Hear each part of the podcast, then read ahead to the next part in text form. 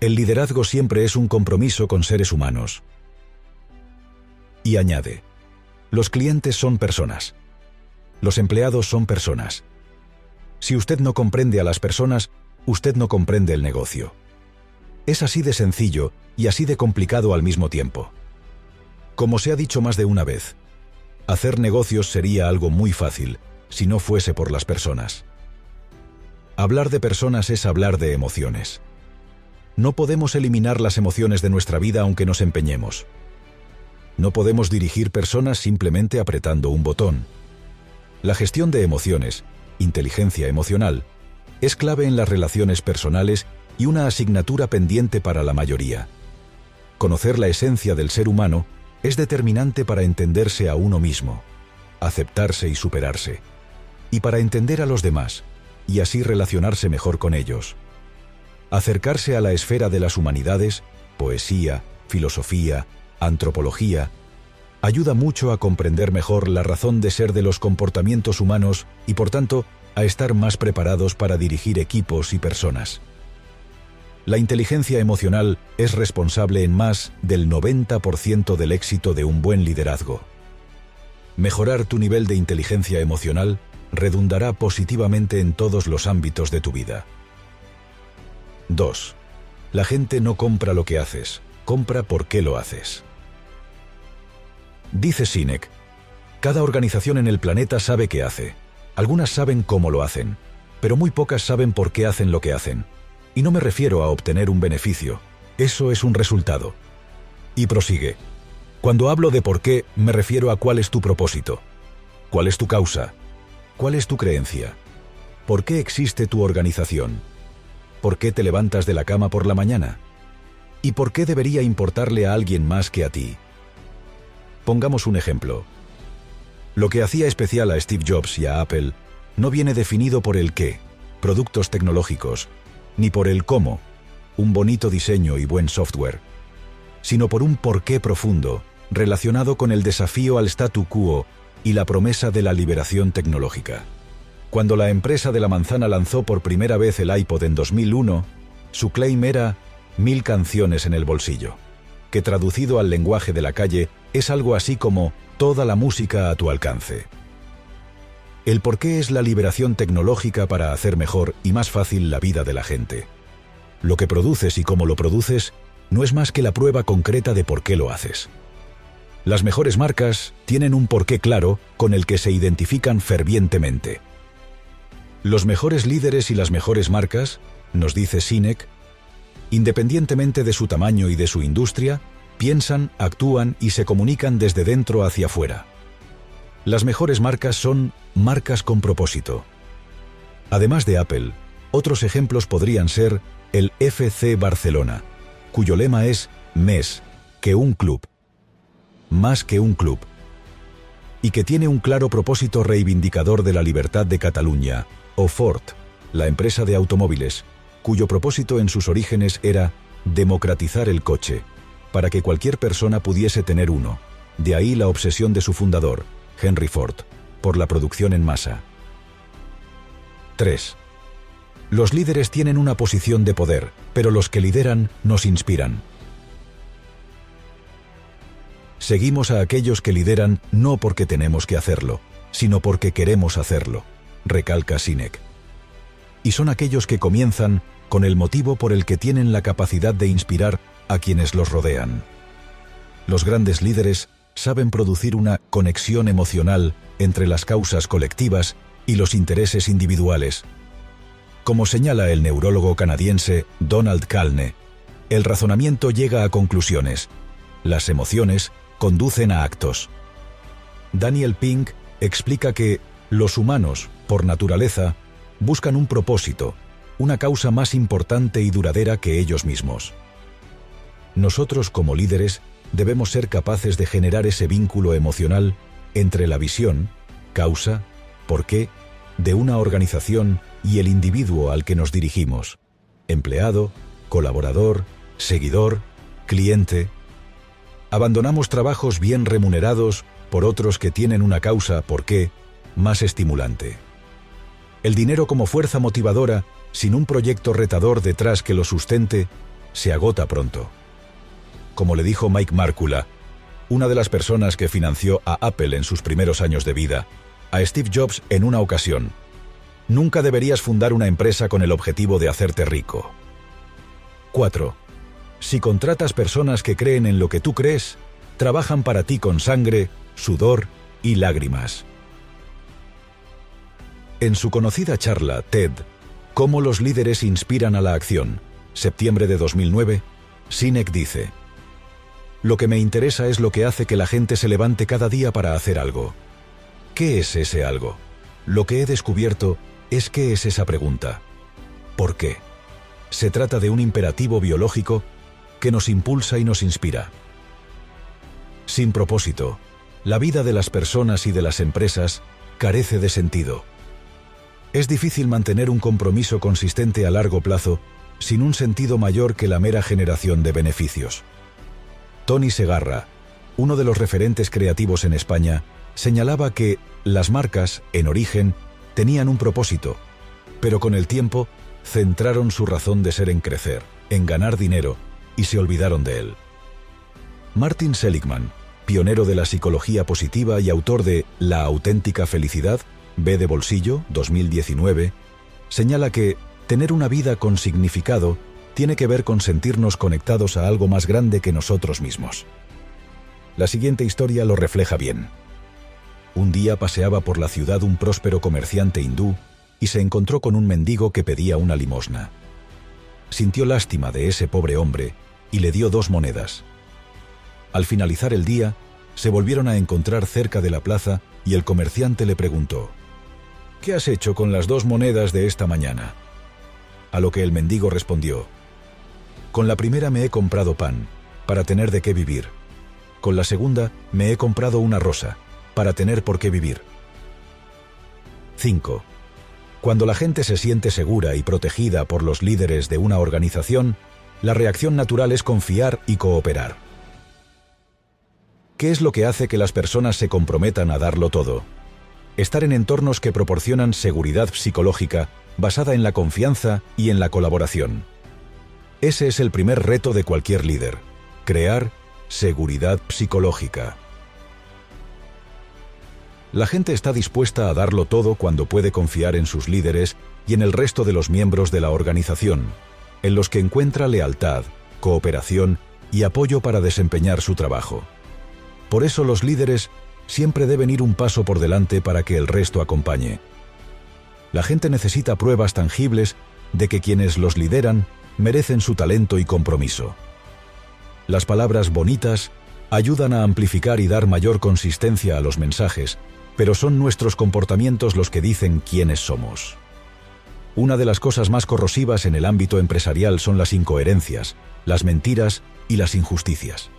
Líderes que no hacen lo que predican, en esos casos, el talento se limita a pasar de puntillas y en cuanto puede, emigra a otro lado.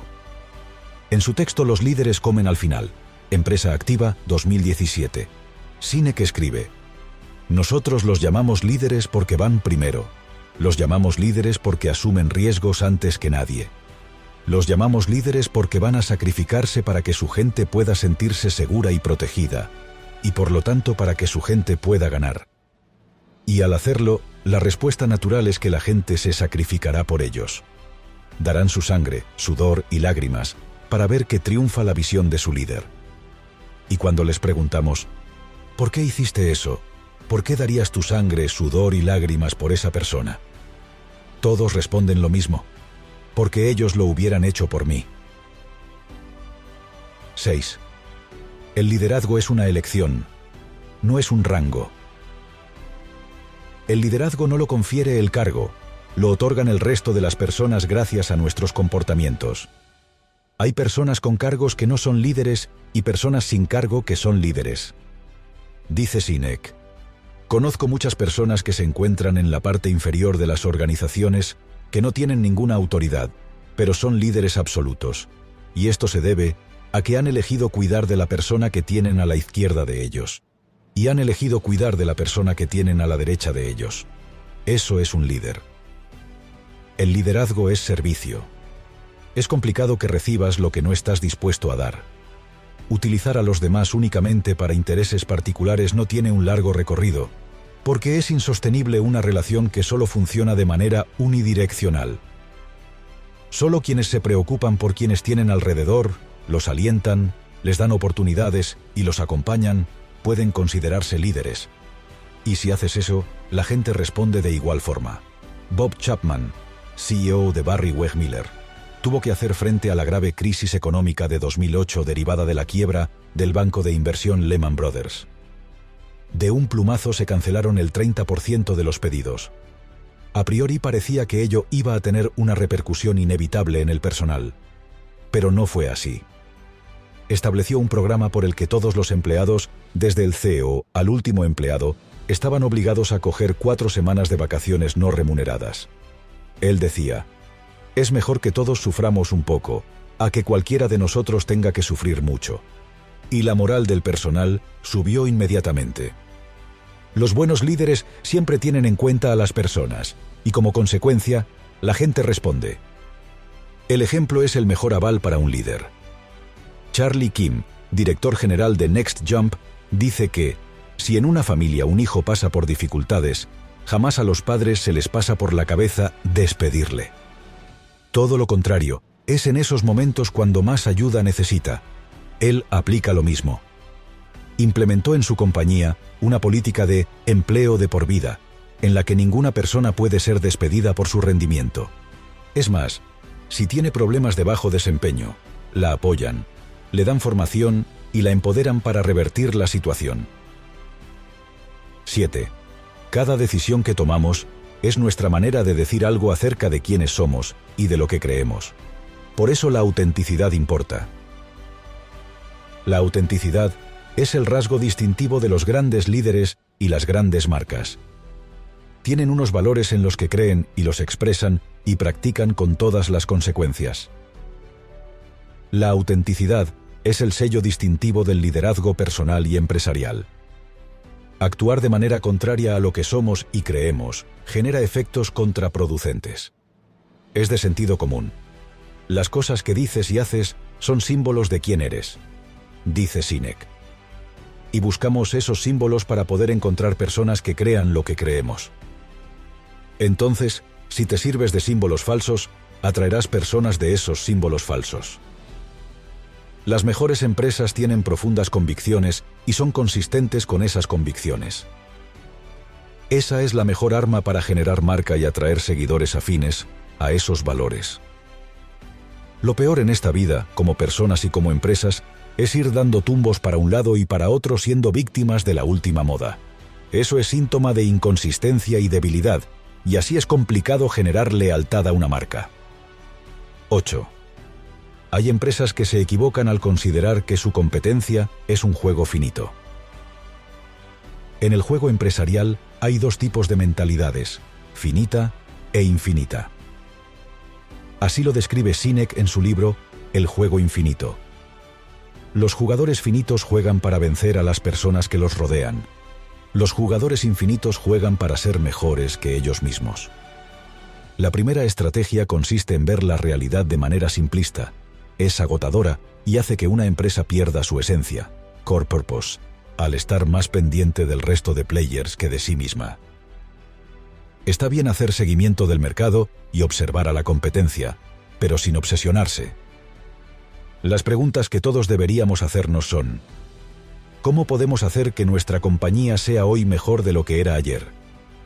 ¿Cómo podemos hacer que nuestros productos sean cada vez de más calidad ¿Cómo podemos hacer que nuestros sistemas de distribución sean cada vez más eficaces y eficientes? Sinek señala, no es un asunto de ganar o perder y se acabó. Como en un matrimonio, no se trata de quién lleva razón, sino de no dejar de mejorar la relación cada día. Y apostilla, en un juego finito, o ganas o pierdes, en uno infinito, en ocasiones triunfas y otras veces tus competidores te adelantan otras fracasan y los adelantas tú. La gente con mentalidad pobre está obsesionada con la competencia. La gente con mentalidad abundante se centra en sí misma y en su mejora. De manera breve, los ganadores se enfocan en ganar, los perdedores se enfocan en los ganadores. 9. Los líderes con mentalidad infinita se caracterizan por incidir en una causa justa, construir equipos de confianza, estudiar a los rivales valiosos, prepararse para la flexibilidad existencial y demostrar coraje para liderar. Analicemos estos cinco aspectos, punto por punto. 1. Causa justa. Hace referencia al propósito, por qué causa, del que hemos hablado. Debe ser para algo, afirmativa y optimista, inclusiva, para todas las personas que desean contribuir, orientada al servicio, en beneficio de los demás, resiliente, que aguante las transformaciones políticas, tecnológicas y culturales, e idealista, estimulante. 2. Equipos confiables. O haces sentir a tu equipo que trabaja por una causa justa, en la que cree, y hacia unos objetivos claros, o será difícil que el personal se implique. Recuerda Sinek. Por eso, en los epitafios se escriben cosas como querido padre o generosa madre, en definitiva, lo que hiciste sentir a la gente de tu entorno y no la fría cifra de negocio generada en la vida. 3. Rivales valiosos. Conviene no confundir rivales con competidores, que son aquellos a los que queremos ganar, hundir y aplastar. De los buenos rivales se puede aprender mucho porque nos fuerzan a ser mejores. Un buen ejemplo es la rivalidad entre el español Rafa Nadal y el suizo Roger Federer.